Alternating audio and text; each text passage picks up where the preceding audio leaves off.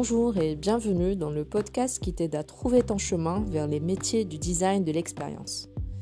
L'épisode d'aujourd'hui est consacré à l'empathie.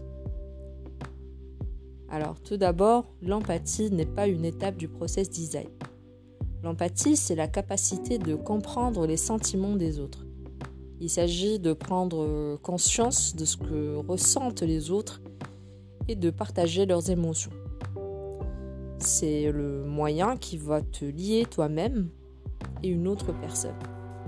Lorsqu'on dit se mettre à la place de quelqu'un d'autre, eh ben on fait référence à l'empathie. Ceci dit, l'empathie est souvent confondue avec la sympathie.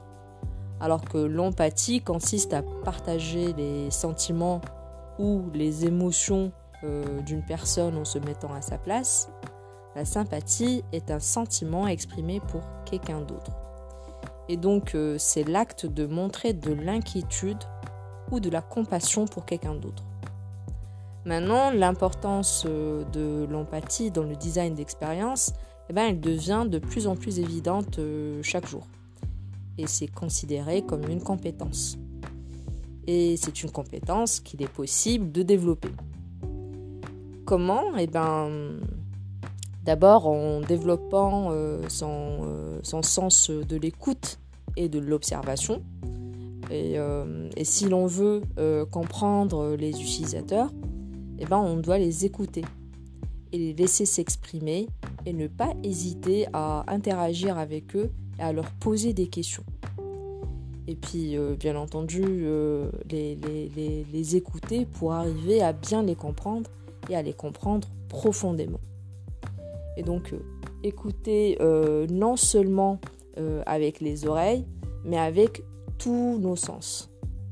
Et, on a besoin en fait d'être présent et, attentif. et donc, observer aussi non seulement ce qui est dit, mais aussi comment c'est dit. Et, pour ça, on va bloquer temporairement tous nos conflits intérieurs et nos opinions jusqu'à ce que l'autre personne euh, ait terminé. Euh, euh, par exemple, il est important de ne pas penser à notre réponse pendant que l'autre parle. Il est important de lui consacrer vraiment toute notre attention. On va apprendre à prêter réellement attention au langage corporel aussi, aux environnements et aux expressions euh, non verbales. Et puis euh, pendant la communication, eh ben, on va observer attentivement les actions que l'autre personne euh, fait pendant que l'interaction est en cours. Et, aujourd'hui, la plupart de nous, designers, eh ben, on travaille en remote, enfin en télétravail. Et, l'idéal dans un entretien utilisateur, par exemple, serait de l'organiser en visioconférence euh, comme Skype ou Zoom au lieu de passer par défaut un appel téléphonique euh, où bah, le langage corporel est complètement perdu.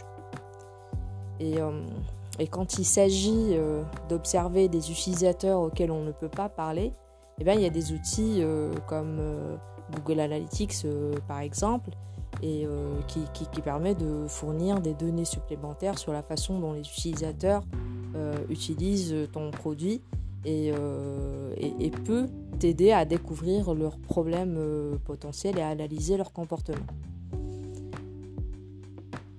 Maintenant, l'expérience utilisateur, elle peut être, elle est une, question assez subjective et elle varie d'une personne à, à l'autre.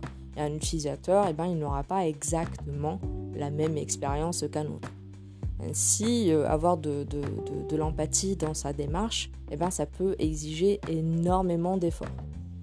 Et, euh, donc, euh, heureusement, l'empathie est donc une compétence qui peut être développée avec la pratique.